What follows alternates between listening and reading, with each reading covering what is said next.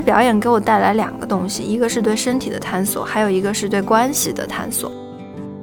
呃，今年那个乐队的名字很好的概括了我今年的感受，就是重塑雕像的权利，就是人应该有这个权利，先有这个意识。一个就是它是镜子，他人是镜子，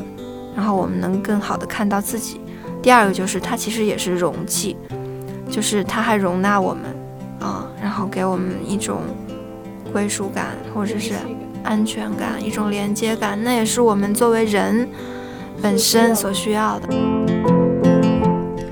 这里是后浪剧场。我是小树，这是一期非常特别的节目。我邀请到了后浪剧场的好朋友罗罗，和我一起以给彼此写一封信的方式复盘了一下2020。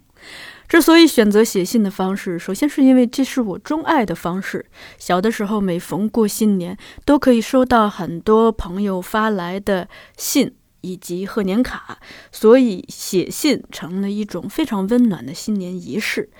更是因为在这一年里头，我和罗罗一直在通信。我们不管彼此人在哪里，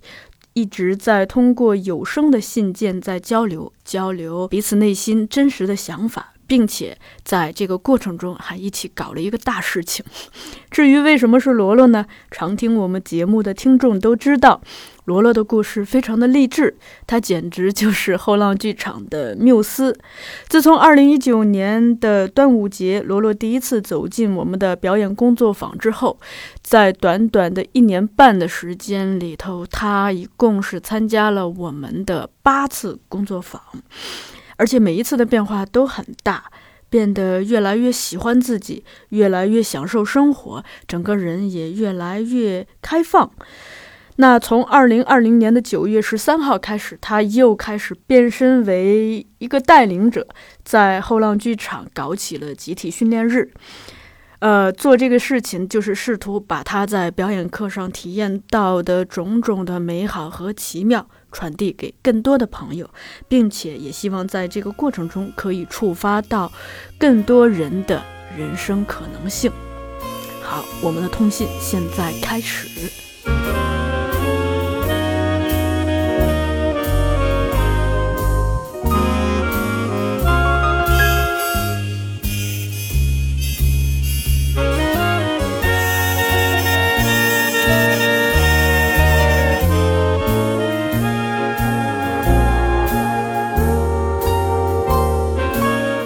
爱的小树，我现在在深圳宝安机场等飞机。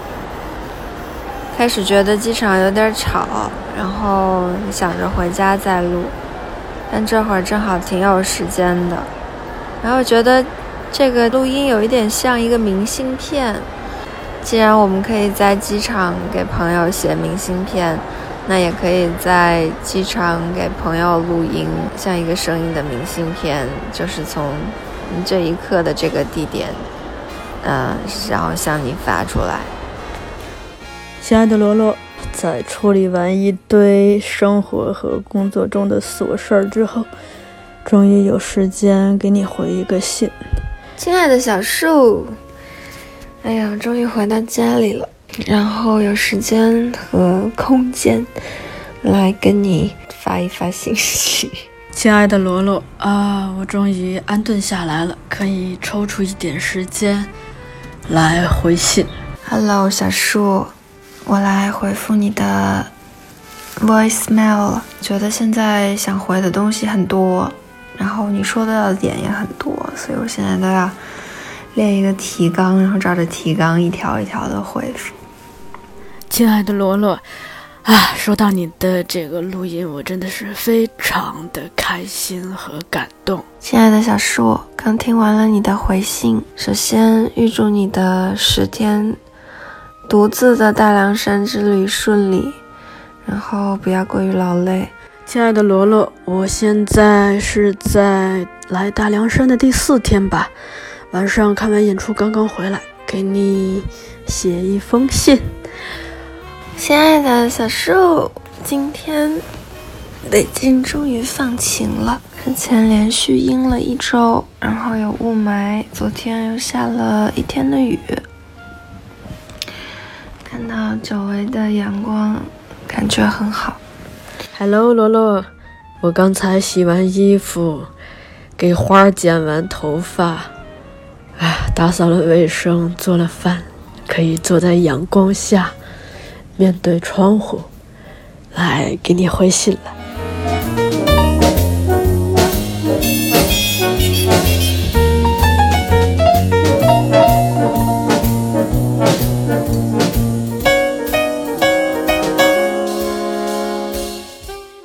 亲爱的小树，这几天我在准备音乐会的两首歌。昨晚在练习的时候，第一次在弹唱的过程中出现了即兴的停顿和弱声，这让我觉得惊喜，似乎有一种空间出现了，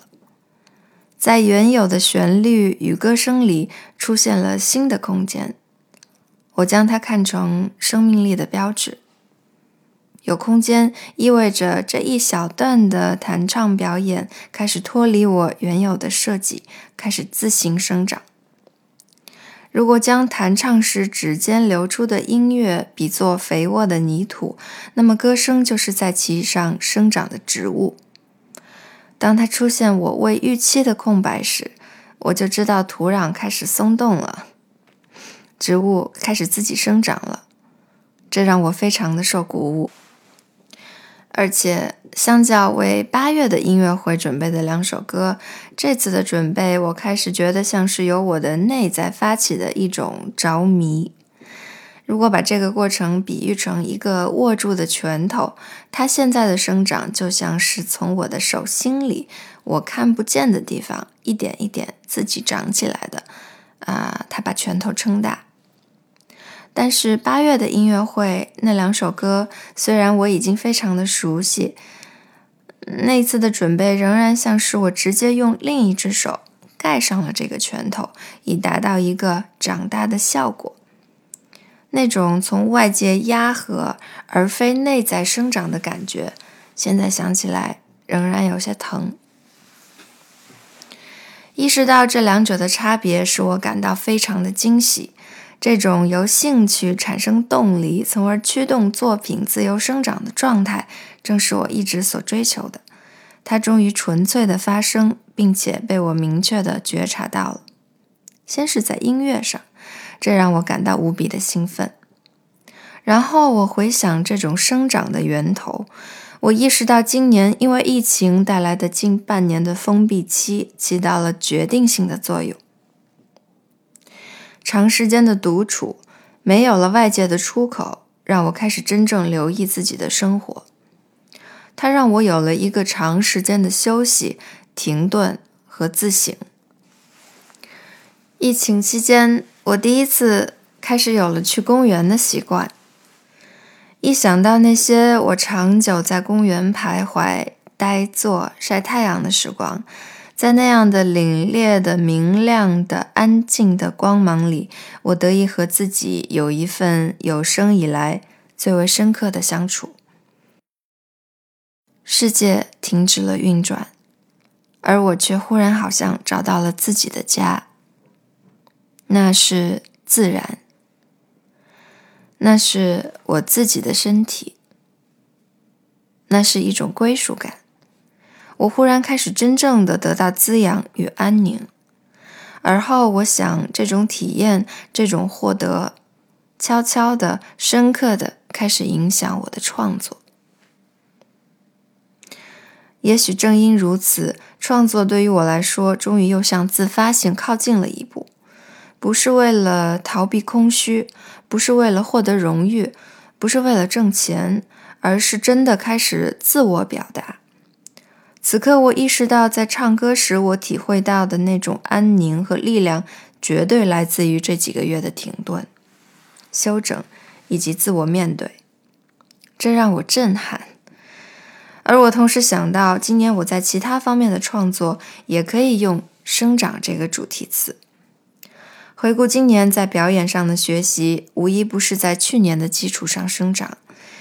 一月在丹麦欧丁剧团。六月终于回归后浪剧场，再一次丁一腾的工作坊，然后开始将我自己对训练的理解、坚持和喜爱融合，与你一拍即合，开始形成了后浪剧场集体训练日这么一个创造，并在今年成功的举办了五期，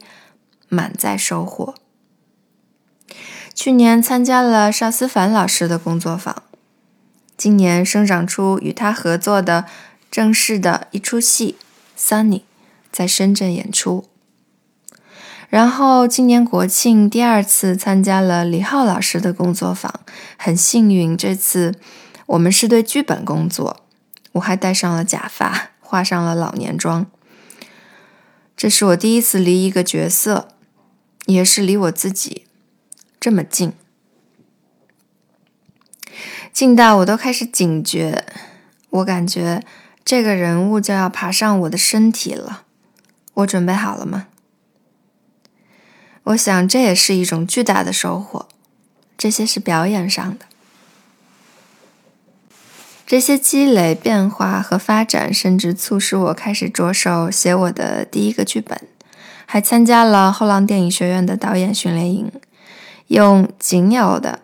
第一幕两页纸的内容，赢得了训练营同学们的投票。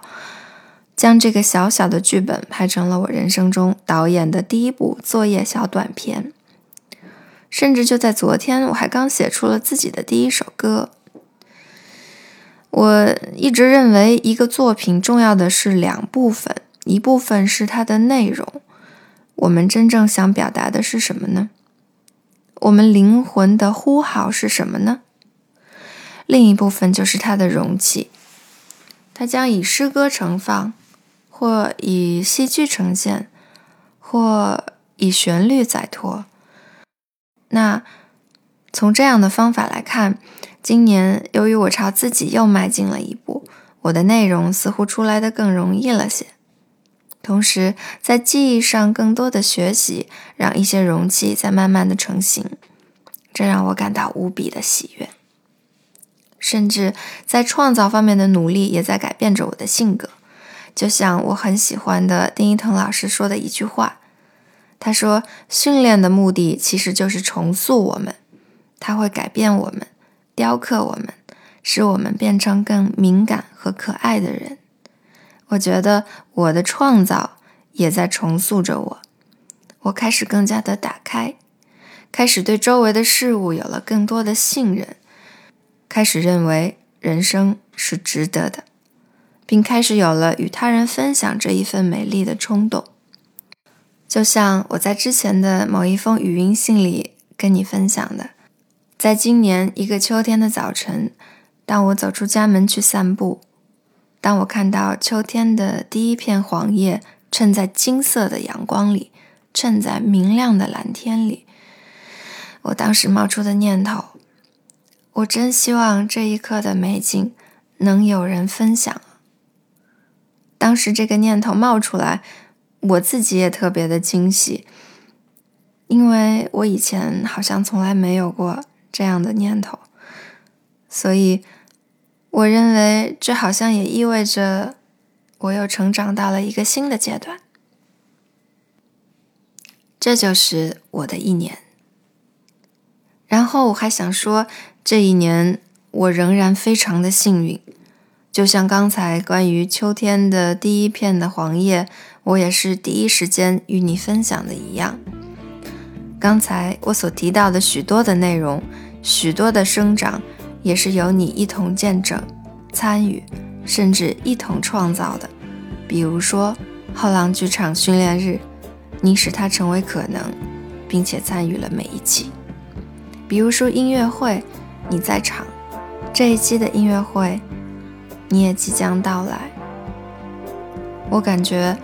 好像所有美好的事情都在发生着，因此我觉得非常幸福。Treat us so gently.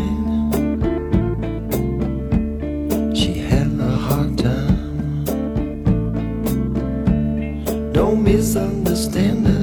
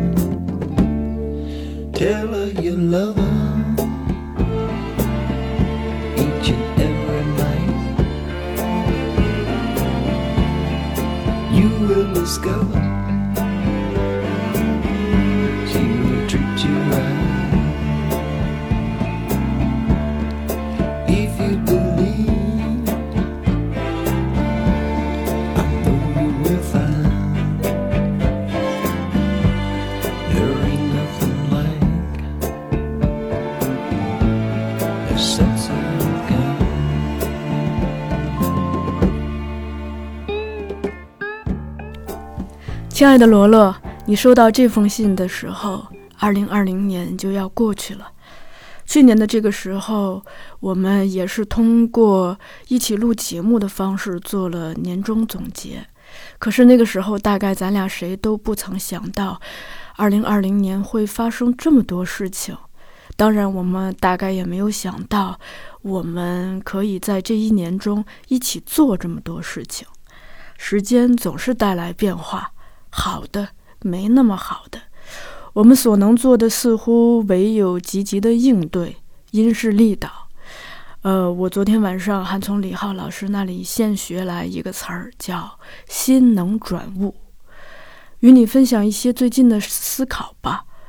昨天早上我是读到一篇文章，它关于赛博朋克，大意是在讲，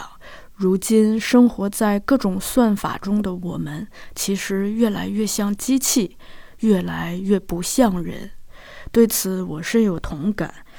但我又在想，对比我今天一大早发给你的那个，呃，走路蹦蹦跳跳，似乎一直在探索，对一切都充满好奇的小男孩的视频，就会发现，难道我们长大了，这种天真活泼的状态就会离我们远去吗？前几天我和弟弟聊天，他提到说，咱们现在的人大多会有一种身体和精神上的双重蜷缩，缺乏舒展性。我对此也是深有同感，因为无论在地铁上，还是马路上，或者是在办公大楼的格子间里，我们经常可以看到很多驼背弓腰的人，哪怕只是二十出头的年轻人。我们也经常可以看到很多目光闪躲、不敢也不善于表达自己的人。那很多人可能不自知，或者是无可奈何地生活在这种状态里。可是我总是担心，时间长了，它会影响我们的健康，身体的，还有精神的。所以我喜欢去大自然里头去看动植物，或者就是在我家的阳台上，看看我种的花。或者看看窗外的树，看看它们自由舒展的生命状态。我也喜欢看体育场或者是舞台上的人，看他们用身体表达自己，也看他们在表达自己时所带来的那种张力还有魅力。我非常的喜欢那种生命状态。我还发现，咱们生活中不少人其实都未必是表面看起来的样子，他们可能是身心分离的，可能只是在表演一个正常人。今年我有三个关系和还不错的朋友，他们平时总是以开朗的状态出现在我眼前，但后来才告诉我，他们的精神压力都非常的大，甚至有一些抑郁，会影响到。健康和睡眠，还有一位甚至严重到需要停止工作去医院就医，需要长期吃药，需要回家静养。当他们挨个告诉我他们各自的情况的时候，我当时特别的吃惊，这才后知后觉地意识到，或许在我们生活中，很多环境都是不安全的。所以导致我们在很多场合都没有办法表达自己真实的想法、真实的情绪，只能去扮演一个看起来很乖、很懂事儿的正常人。在家长面前如此，在公司领导和同事面前可能也如此，而真实的自我经常被挤压到很小、很微不足道。还有一点。也让我特别感慨，是我发现现在社交网络的发达，看似人和人取得联系变得特别的容易，可是人和人之间的交流却变得越来越浅，越来越脆弱，越来越微妙。一方面，大家可以通过点赞、评论、表情包来频繁的交流，随时随地的交流，但真诚的、深入的交流却似乎越来越少。另一方面，我也留意到我们身边不少人似乎比较害怕面对面的交流，特别是在遇到矛盾和冲突的时候，于是。大家会转而寻求用文字去交流，用长段长段的文字去交流。可是这种交流本身，并没有办法解决真正的问题，甚至还会造成很多不必要的误解。就这样，人和人之间隔阂似乎特别容易产生，很多原本特别简单的事情，也会因为低效甚至无效的交流而变得内卷。于是，我们在生活中的很多事情，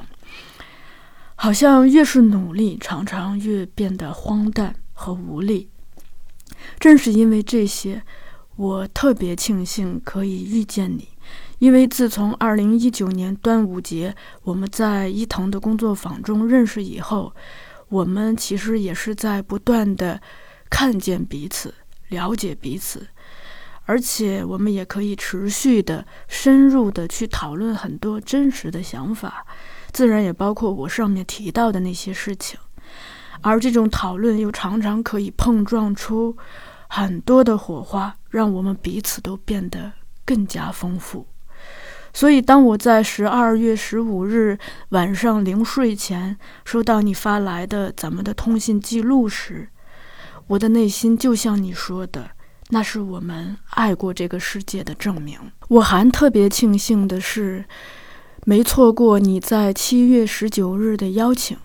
我去体验了你最初尝试以带领者的身份发起的训练。那是一个再普通不过的周末，却让我收获了巨大的觉醒。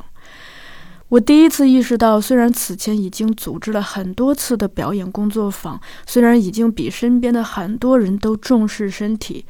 但是当我从一个旁观者变成体验者，亲自跳下泳池去体验之后，我才意识到自己对身体的关照远远不够。因为以前我还是更重视知识的拓展，比如说去多读一本书，多看一部戏。却不舍得多花一点时间来训练，或者是关照自己的身体。如果说以前的表演课让我有意识的去重塑精神的话，那这次体验其实开始让我有意识的去重塑身体，开始留意日常中的身体姿势，包括吃饭的速度、讲话的节奏。并且越来越确定，身体和精神是无法分开的。一次大汗淋漓的训练，一次安静专注的训练，都可以让我们感到神清气爽、精神焕发，也可以让我们在日常中变得更加快乐、更加阳光、更加沉静、更加细腻。很多时候，甚至让我觉得好像这个世界什么都那么美好。那是一种轻盈而奇妙的体验，就好像整个世界都变得更加的清晰，又好像自己的眼睛拥有了某种美好的滤镜。正是这种特别美妙的体验，让我们一起去做了面向所有人开放的后浪剧场集体训练日，而且我们一口气做了五日。试图去倡导一种有益身心的生活方式，对，就像你说的，其实我们似乎不断的探索，让后浪剧场变得越来越像是一种接近美好、接近健康的生活方式。我做这件事的初衷，原本只是让更多人有机会去体验这种美妙。但是，当一波又一波朋友们都来报名体验的时候，那这个训练日也变成了一个交朋友的地方。在这里，我们遇见了很多有意思的人，不同年龄、不同性别、不同职业、不同的经历，他们每个人似乎都有自己的收获。大家或者是觉察到了自己的问题，或者是逐渐找到了解决问题的方向。总之，大家似乎都在变得更加接近那个真实的自己，那个让自己舒服自在的自己。而我们有幸共同见证着这一切，也是在这个过程中，我越来越确信面对面交流的重要性，与人建立连接的重要性。一个人哪怕不用工作、不交朋友、不找对象，可是终究也无法独善其身。我们生活在这个社会，就总需要去和各种各样的人去打交道。这个时候，拥有一种交个朋友的心态就非常的重要，因为朋友可以像一面镜子，它可以让我们重新的认识到自己，特别是认识到自己身上原本封闭的惯性的东西。好的朋友也好像老师，因为他们身上总有值得我们学习的地方。更重要的是，我们也是在和朋友的相处中，在学习怎么样与人交流，在体验爱与被爱。所以我越来越相信，好的关系是影响我们健康的重要因素，也是创造美好生活的基础。我原本以为健康关乎健康的饮食、规律的作息。以及适量的运动，但我现在觉得，我们拥有一种建立好的关系的能力也非常的重要。今年夏天参加你和朋友们的音乐会时，看着你一个人在骑士唱片店候场；去年春节期间，你一个人去了丹麦去参加欧丁剧团的工作坊；这一年半以来，你一个人去了很多地方去参加工作坊。参加不同城市的不同主办方的，你似乎总有能力融入一个团体，哪怕那里一个人都不认识。也是在那一刻，我突然觉得自己真的像你的亲友一样，可以在台下欣赏着、鼓掌、拍照、录像，那样你就不用那么孤单了。最后要谢谢你。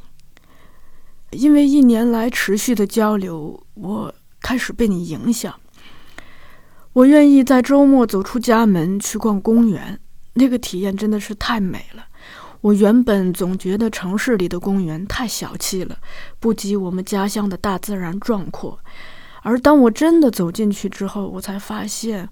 对于忙碌甚至迷茫的都市人来说，那里可能……是一个桃花源一样的存在。公园和马路可能只有一墙之隔，可是任凭马路上车水马龙、行人匆忙，公园里却自有它悠闲安静的节奏。那些花草树木，那些飞鸟虫鱼，以及晒太阳的婴儿与老人，他们有的静坐打盹儿，有的聊天，有的散步，有的跑步。还有的在歌唱，特别有意思。特别是工作日的公园里头，有的好像主要是婴儿和老人，就是他们是这个生命的一头一尾，呃，特别有意思。而当我静坐在阳光下，看着光线移动，感受着微风轻轻的吹起。觉得一切仿佛都停止了，时间是不存在的，而也只有在那样子的情境下，生命的底色似乎才会慢慢的浮现，那些真正重要的东西才会涌入我们的心里。所以，逛公园也将会变成我去往任何一个城市的仪式感之一。最后，与你分享一首歌，这是我最近心中不时浮现的歌。这些年来，我感受到越来越多的爱，也似乎有越来越多的热情和能力去爱。这一切，都让我觉得生命真美好。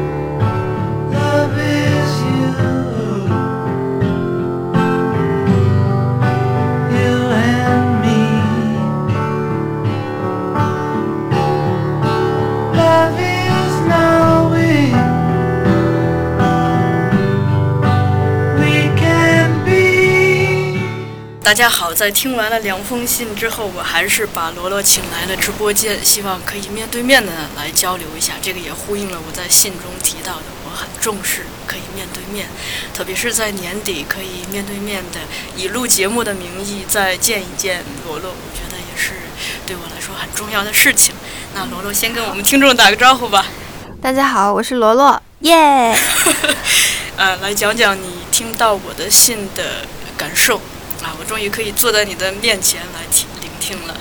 其实刚才在来的路上，又把这个小树给我的这一封复盘的语音信听了一遍。第一感受是和平时我们的互相的来去信不太一样，这次感觉会比较正式一些啊。然后我我记得这个小树听完我给他的录音之后，也是这么说的。你你知道我为什么那么说吗？嗯因为我听到了一个书面语，啊，是什么？你说昨日，昨日啊，咱们要是平时聊天的话，肯定说昨天。哦，对对，我其实我当时在就是把它写下来，然后再念一遍的时候，也有一些犹豫，因为它一定就会改变这个东西的感觉。嗯，但是我觉得这样也行吧，觉得这样也也挺挺特别的感觉，也也会比较有意思。我听歌的那个软件，它出了一份就二零二零的音乐报告，然后就会列出你今年听过的最多的十首歌，然后我在路上后来也开始从第一首听到最后，我发现就是按时间顺序来的，就第一首、第二首就是今年那个疫情封闭的时候在家里经常听的那些歌，然后我想到我们的信件里面其实，啊、也在某种程度上有一种这个时间的顺序，然后温习了我们的这一年。嗯，对，嗯、小树的这个信里面，嗯、和这一年他让我这个感触非常深的一件事情，就是他在家乡长时间的在自然里面待着。啊，这个其实我非常的羡慕，因为我当时有看到他写的那个有一篇很长的这个嗯随笔，啊，是关于家乡的节节气啊、风物啊、冬去春来的那个感觉，然后也看到了照片，我觉得很广大，然后很纯粹，然后很美。然后相比之下，我在这个公园里面长时间的坐着，这种嗯，可能感受到的自然确实没有它的那么那么的自然。但是我想，我们真的很奇妙，就是我们都在自然里头寻找对都在自然里面收获了一种之前被我们所忽略的东西，嗯然后但它又是那么的，嗯、根本，所以我觉得这个让我觉得非常的美好。嗯你这个语态也太搞笑了！你我坐在你的对面，你一直用第三人称讲他。哦，因为 因为我我觉得我现在在跟观众、不是就你跟听众那个在讲述嘛，这是一个呃自由的演员的一个状态，就是 跳进跳出啊，是吗？是吗？呃，既可以跟听众对话，也可以跟坐在你对面的我对对话嗯。嗯你讲到自然这个，我也是特别有感触，因为，呃，就是去年在佟道明先生生前，他不是一直经常写他那个佟道明札记嘛？啊他自己建了一个公众号，就叫同道明札记，他里头每天就写那么可能就一两段话吧，呃，去讲他的一些在阅读、写作、思考上的一些心得，就那种短短的，特别温暖，特别朴素。我在那里头读到好多好几条，就是呃关于大自然的，比如说，比如说契科夫赞美过大自然，呃，好像高尔基也赞美过，而且他们都提到，就是，嗯，我们在大自然中，人是可以收获幸福的。我们只要出去多去看一看那些树，感受感受那些那些辽阔的天空什么的，人的那个幸福感以及内心的宁静都会获得。而而且呢，就是我在我们家乡每天出去散步的过程中，那个感觉特别像俄罗斯。首先是北方，嗯，是吧？白色的，早上起来全是雾，你在一片大雾中，只能偶尔在雾中看到一棵树，呃，那个树是一个剪影或者什么，就是你置身在那种迷雾当中，你就会觉得就没有没有了时间和空间的概念，你好像进入了一某种抽象的。又加上我那一段时间一直在耳朵里听的是契诃夫的东西，呃，白天在家看的是塔科夫斯基的，哇所以你想象一下，就是一个人在清晨置身在一片旷野，那那里冬天即将离去，春天即将到来，然后在清晨太阳刚刚爬出来，因为那个阳光的照射，在那个一夜的那个地上潮湿的地面上升腾起大量的白色的烟雾，加上远处村庄的炊烟哎淡蓝色。的那个炊烟特别有意思，就是它它像飘在整个村庄上的一个一个蓝手帕，淡蓝色的手帕，就是轻轻缓缓的，就那么一小团儿，嗯。像一好美。一一小片云彩在那里照着，然后远处又是茫茫的那种特别白的那个雾，就那互相嗯呼应好像一幅画。对，你就觉得哇，真辽阔，人在那里头太渺小了，而且在那里没有时间，没有空间，嗯，它可能让你心里头生出来的是一些超越时空的东西。嗯，终于丢弃了时间和空间的概念，对，本来他们也就是概念。是的，嗯，所以特别自由，而且特别有意思的是，因为我是从一九九九年离开家乡哦，啊，九九年离开家乡，到二零零零年已经二十年了。二零二零年。嗯，你想，你想，就是因为我离开家乡是去上学，后来去工作，所以每次这个基本上正月十五左右肯定离开家乡。在这二十年里头，永远没有机会看到家乡的春天。可是恰恰在那个时间，因为每天出去散步，亲眼目睹了真的是冬天怎样离去，春天怎样到来，因为我才意识到，哦，原来我的家乡在过了正月十五之后，就会有人出去焚烧那个留在土地上的一些那个，桔梗是吗？对对对，那些那些庄稼的杆子，嗯，然后把它烧掉，烧掉那些草木灰就会化作肥料，融化到这个土地里头。嗯，同时呢，就是一到立春，土地里头是会有那个真的个会有萌发的那个味道，。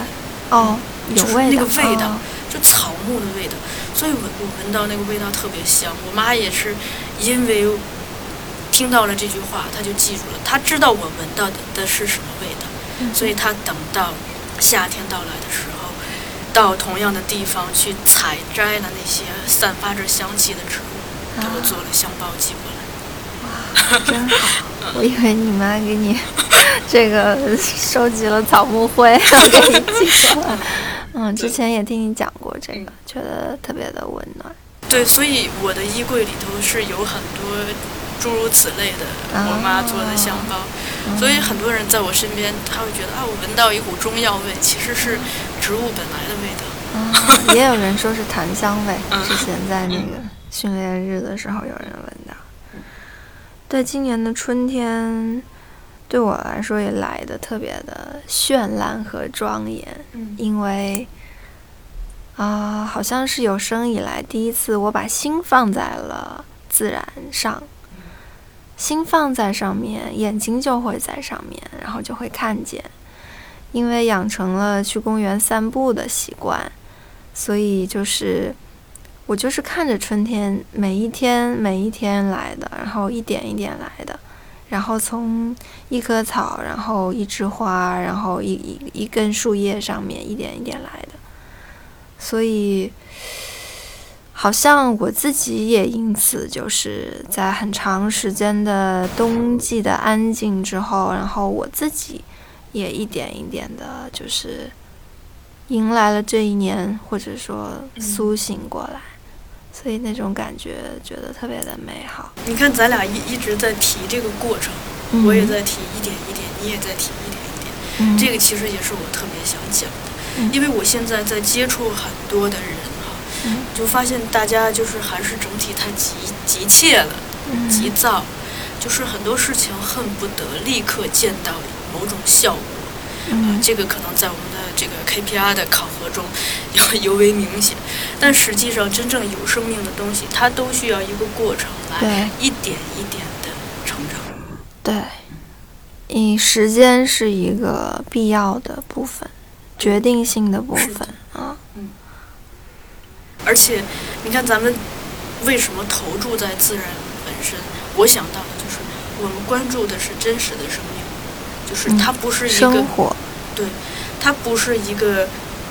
可以通过外力强迫它怎么样就能怎么样，而是对它必须得有一个内在的自然的规律去一点一点的发生。对反正我觉得这个才是生命，就是它有一套自己的这个规律来慢慢的生长，而不是说你想让它怎么样就怎么样。因为我们现在我在呃生活中或工作中的苦恼，一大部分就来源于这种人为的强加的干预，就是比如说有的家长他希望他的孩子立马变成一个什么样的人，一定要变成一个具具备某种能力，具备某种啊、一下子考什么英语几级、钢琴几级，就是他希望让你变成一个他控制之下的强弩之下的一个人。同时，我们在做很多的事情，很多人也希望干预，他希望嗯，越快越好。对快速的嗯达到某种结果？对。我觉得这个是我们整个社会从家庭到职场对，特别大的一个病态。是，对我我很能理解，就是我感觉它是一种普遍存在的心态吧。这个的确是我们现在就是大部分人很容易存在的一种心态，但恰恰它违背了这个世界上最永恒不变的那个亘古。的规律。对对对，我在圣诞节那天是去跟李浩老师，呃，一起做了一场这种年末的对话，在我看来太有仪式感了。录下来。哎呀，我当时没好意思，嗯因为我们也是在聊这个过程。李老师提到一点，就是呼应了你在信里头讲的，就是说很多事情要由内而外的去发生，对对，而不是说我们通过在外在强加在，比如说给他加恐惧，给他加焦虑，啊给他加呃什么命令，让他去达到某一个状态。那个，比如说咱们就拿表演来说，好的表演一定是由内而外自然的去发生的，而不是说就是你通过让他撞墙来表现愤怒，或者是摔东西。对对对，呃，那那些东西它可能会出来一种效果，但那个效果其实让人看了是很，并不会很舒服。也不会打动人是的，是的，只是的替你疼，就啊，啊撞疼了吧，或者觉得好夸张。难受。对嗯，这让我想到，就是如果你的表演是从内心里出来的话，它就能去别人的内心。如果它，嗯，只是在你的手上或者是在你的这个动作上的话，它就到不了别人的内心。然后对此我总结了两句话。嗯第一句话是我在丹麦欧丁的时候察觉到，我们与他人的距离等于我们与自己的距离，就是我们离自己有多远，我们离他人就有多远。当时我想的是观众，嗯就是我们离自己越远，我们离观众就会越远。当时有一天，那个看到有一个她是葡萄牙的一个女孩儿，然后在沙发上弹那个尤克里里，然后唱歌。我听不懂他在唱什么，但我就坐在他对面看。他全程唱的时候都闭着眼睛，可以说就是其实跟我们这些所谓的观众没有任何的交流，就没眼睛都闭着嘛。但是他在那儿弹着弹着，我也听不懂他在唱什么，但是我就哭了，就觉得好好听啊，好感动啊。虽然我完全不知道他唱在唱什么，然后我也没有听过这首歌，我也没有看到他的眼睛，我不知道他想表达什么，但是他的歌声就已经到我心里了，所以我就觉得是因为他完全在他自己那个状态里了，所以他就很容易的到了我这儿。嗯这是第一个发现。后来就是在这两天吧，我又发现了这句话稍微变一下，就是我们跟角色的距离就等于我们跟自己的距离。我记得国庆的时候，在那个李浩老师工作坊的时候，他要求我们选了角色之后，然后大家都坐在那儿，就是进入这个角色嘛。有一个练习就是说，首先说我是谁谁谁。然后用一句话来总结你你的这个角色，然后我怎么怎么样。我当时说的是我是威力，然后我恨你们，啊，这个你们因为很有意思，因为这个故事里的角色都是他的家人。那现在就是等于说，整个课堂上所有的那个同学，只要是没有选威力这个角色的，就要么是我的女儿们，要么就是我的女儿们的男人们。或者是这个我那那个 已经自杀的那个先生，嗯，所以我当时就说了一个我恨你们，我觉得我觉得挺好的呀，我觉得这就是我感受到的那个啊角色那个那个在他的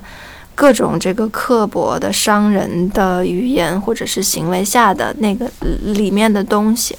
啊，我恨啊，我生生气啊，我愤怒啊，但是就在前两天，我突然意识到。这个好像也是我自己的一个潜台词，就是我不是说我去恨那个具体的谁，在我没有意识到的情况下，我对着所有的人都有一种潜在的恨意，因为我非常的愤怒，因为我非常的生气，我对于一些发生在我自己身上的事情，我非常的不满，但是我又压抑了这种愤怒。所以就是在我自己不不知道的情况下，我带着这种恨意，所以有时候我说话会有点那个，别人说可能比较直接，或者说有时候我经常会指出一些事情不好的地方，但是我总是看不到那个好的地方，啊，或者说那个我不会用语言去表达爱意，我仔细的反省了自己为什么，因为我总是愤怒的，我还没有察觉到这种愤怒。所以我我当时就意识到，我的天呐，那我我以为我在说威力的那个“我恨你们”，其实我真的是在说我自己的那句话。所以当我把这两件事情联系上了之后，我就发现，这个我离自己又近了一步，所以我跟这个角色又近了一步，所以我觉得就非常的奇妙。其实人离自己近是一件很难。的事情很难很难，需要特别勇敢。接下来我还想聊一聊咱们一起做的这个后浪剧场训练日。嗯、我一定要当着你的面讲，就是其实，呃，是等于这个事情，它让我重新的理解了自己的工作。哦，以前我在意识上我知道表演课是好的，我知道表演课可以让我们成为更好的自己，让我们在生活中可以更好的去适应自己的。社会角色，但是它停留在我的认知层面，我自己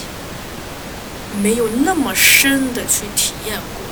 可是当在你的带动下，我跳进泳池去体验之后，我是通过自己呼吸的变化，通过这个整整个身体好像被打开了，就是很通透，所有的呼吸吐纳都很通透，所有的这些体验，然后就意识到。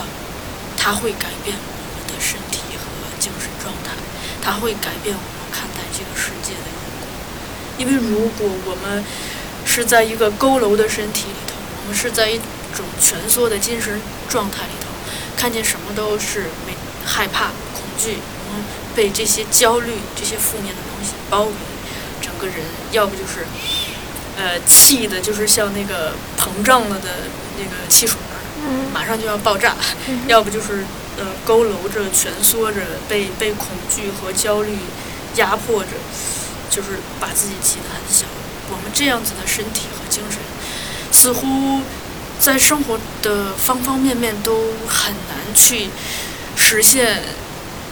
一个很好的结果，或者是达到享受本身。就哪怕不管是在工作中、生活中，甚甚至在爱情中，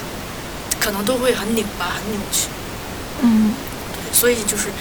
这个东西，等于是他让我体验了我弟弟说的舒展性。然后我突然觉得，就是当你觉得全身都很通透，你的身体也，你的腰杆终于可以直起来做个人了，你的精神也可以站起来做个人了的时候，嗯真美好。太好了，太开心了。嗯，对，这个其实，在去年的那个录那一期节目的时候，我就问你说，那个、为什么一直在边上？对就是之前上课就那个小树，就是每次都特别认真，然后拿做笔我就记永远记得他一直在做笔记，永远在做笔记。然后我就会好奇啊，但是我也不太了解你们的工作方式啊，我就，所以我去年的这个节目我就问你了，我说为什么没有想过要来嘛？然后当时你跟我说，我有工作人员的本分。我觉得他的意思就是是，我是感兴趣的，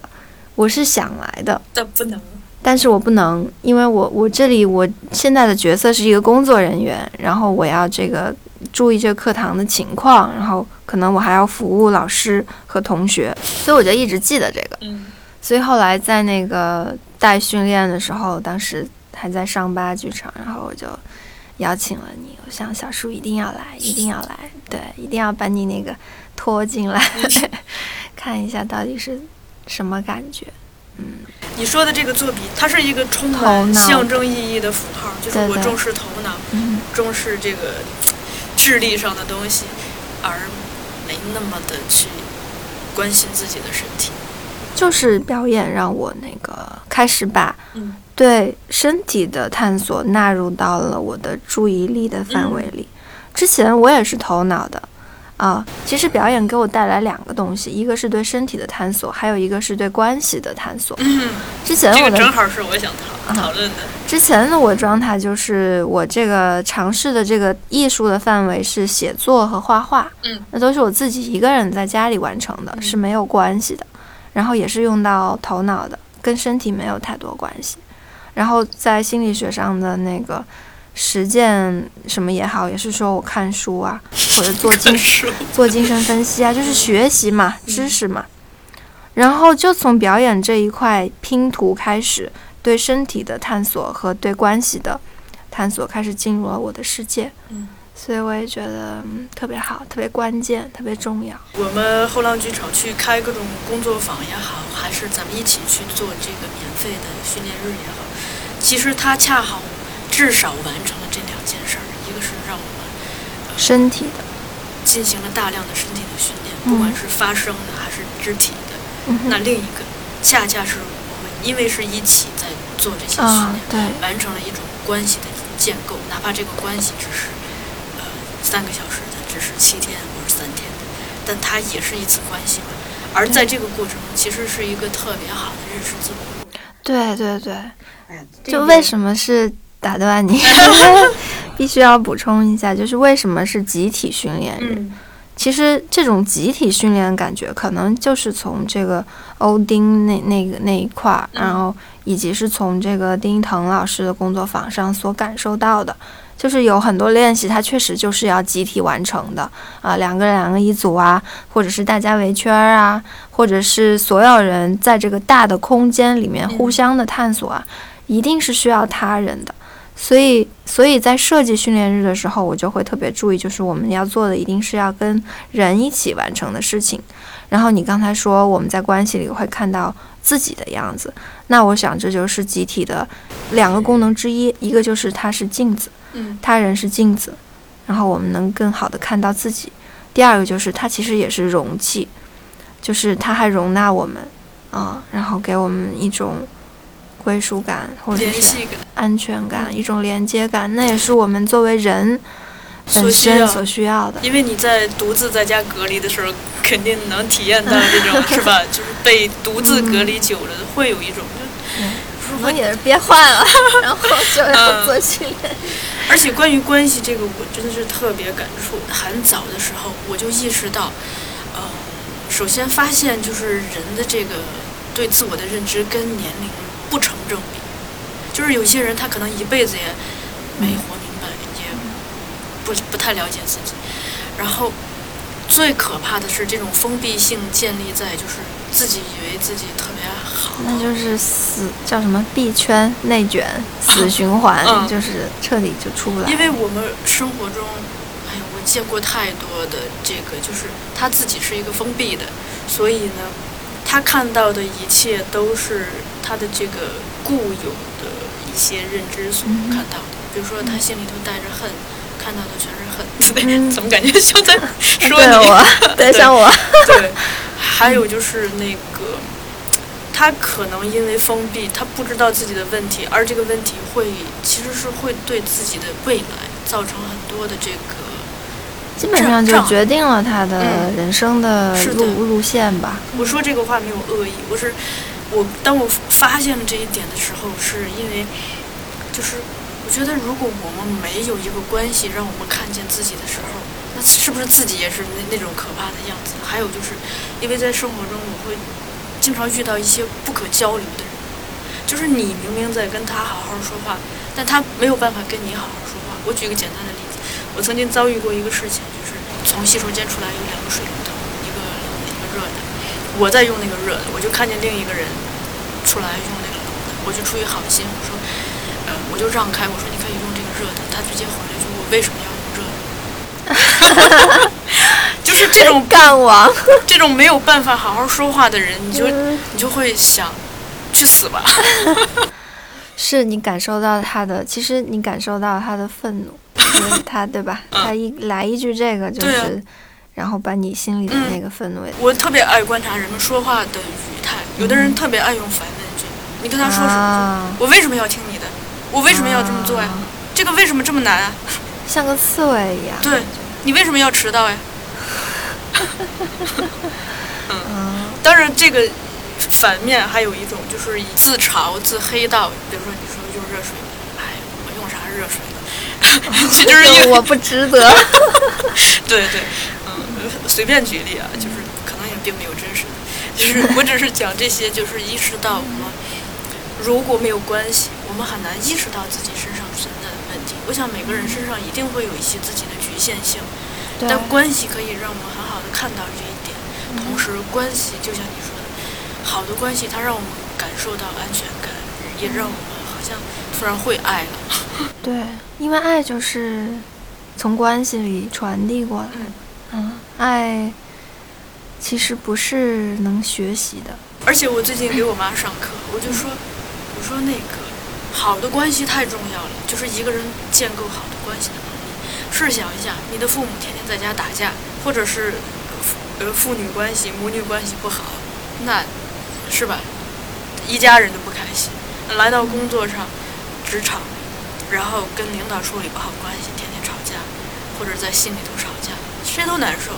其实那种敌意不说出来也是能感受出来的。那你跟你的同事也是这样，比如说我们涉及到合租，你跟你的室友如果没有一个好的关系，也是这样。你看天天低头不见抬头见，彼此跟那个敌人似的，就这些都是会让人特别的不舒服。它会影响你日常的生活质量，它甚至可能长期的占据你的脑海。前两天我有一个朋友给我讲，就说，呃，在工作中遇见一个不喜欢的人，不喜欢到不想看见他，也不想听见他，然后，呃，甚至气到就是一个周末都一直在想这件事儿，需要通过逛商场来来排解排解。我是一边听了觉得挺好笑的，另一方面也同时也意识到这些东西它就是在影响我们日常的生活，甚至影响我们的睡眠呀。对，对，那影响了睡眠就会影响健康，它就是无时不刻的在影响我。所以正因为如此，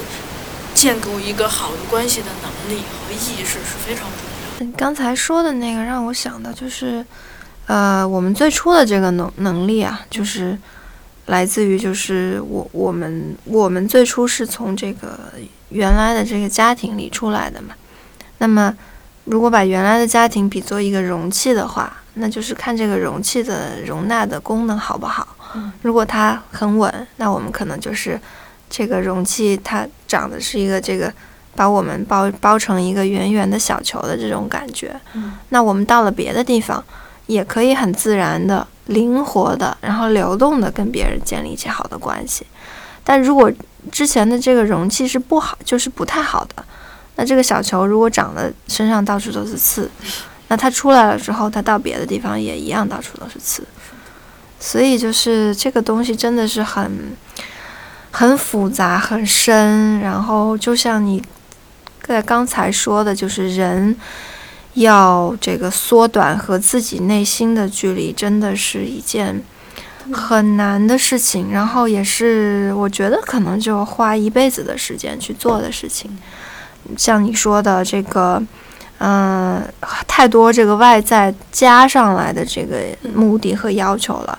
然后以至于掩盖了我们内在的那个动力。我想这也是一个要花很长的时间去做的事情，就先把外面的那些壳呀，或者是外，其实很多时候我们都是自加压力的。啊，所谓的这个外在，也是我们亲自把我们认同的外在的那个压力和要求加到我们自己身上，然后因为它太多了，所以那个内在的动力就长不出来。所以这个让内在的出来，然后去掉外在的，这好像也是要做一辈子的事情。因为我们讲这个今年的关键词嘛，如果非要提取一个你使用的生长，生长、对，我今年可能就是重塑吧。重塑，对啊我觉得就是，呃，今年那个乐队的名字很好的概括了我今年的感受，就是重塑雕像的权利，就是人应该有这个权利，先有这个意识。那这个能力对于我来说，其实很多，后来发现不只是通过阅读，更多的还是通过在表演课上的体验，在集体训练日中的这种体验，因为。呃，在这个过程中，哎，突然发现原来自己的腰是可以挺直的，嗯，突然发现，自己的气息是那么的长，对，是可以挺，声音那么的嘹亮，这都是我看见的。对，就是等于是从由内而外的重塑了自己。更重要的是，在这个过程中，也在重塑自己的关系。所以我为什么在信的结尾说，呃，感受到了爱也啊，似乎好像唤醒了爱的能力，爱的热情，是是在这样一个过程中自己发生还有最后一个词是我前两天看到的，我在李浩老师的办公室看到的，叫心能转物啊。同时我在这是什么？这是挂在墙上的吗？他就写了一个小小便签纸贴在自己的一个柜子上，然后我在那个稻盛和夫先生的那个《心》那本书里头看到一个词叫“境由心造”，那这个词儿在我境随心转，对这种。对，在我这里头，它至少有两层意思吧。一层就是这个境可以理解为环境，就比如说，我愿，因为我想拥有一个舒适的生活呃氛围，所以我愿意打扫卫生，愿意不停的去擦拭，呃，把这个物理空间把它建构好。比如说，我会选择有阳光的地方，我会选择有窗户的地方能通风。另一个，它是一个心理上的境，这个境就包括就是呃处理好跟别人的关系，或者尽量的让他不要太影响你，让自己进入一种正向的环境中，嗯，这样让自己就是真的可以开始享受美好生活。特别好，我很认同啊，我就一直认同这个，我很喜欢。对我来说，它更像是说我们内在的状态将决定我们眼里看到的世界。那其实我们眼里看到的世界，也就是我们的世界了。就我的眼里看到的世界和你的眼里看到的世界可能不一样，这个不一样就是区别就在于我们心里是什么样子的。Sunny. Yesterday, my life was filled with rain. Sunny, you smile at me and really ease my pain. Now the dark days are gone and the bright days are here. My sunny one shines so sincere. Sunny one so true. I love you, Sunny. Thank you for the sunshine bouquet, Sunny. Thank you for the love you brought my way. You gave to me your all. Now I feel like ten feet tall. Sunny one so true. I love you. Sunny, thank you for the smile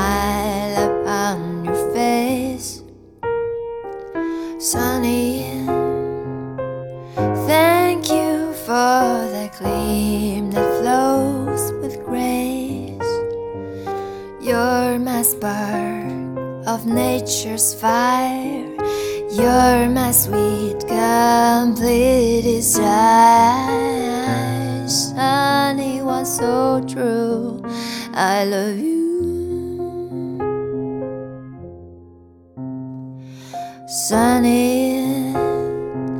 thank you for the facts from A to Z. Sunny, thank you for the truth you've let me see. My life was torn like wind blows sand. Then a rock was formed when we held hands. Sunny one so true. I love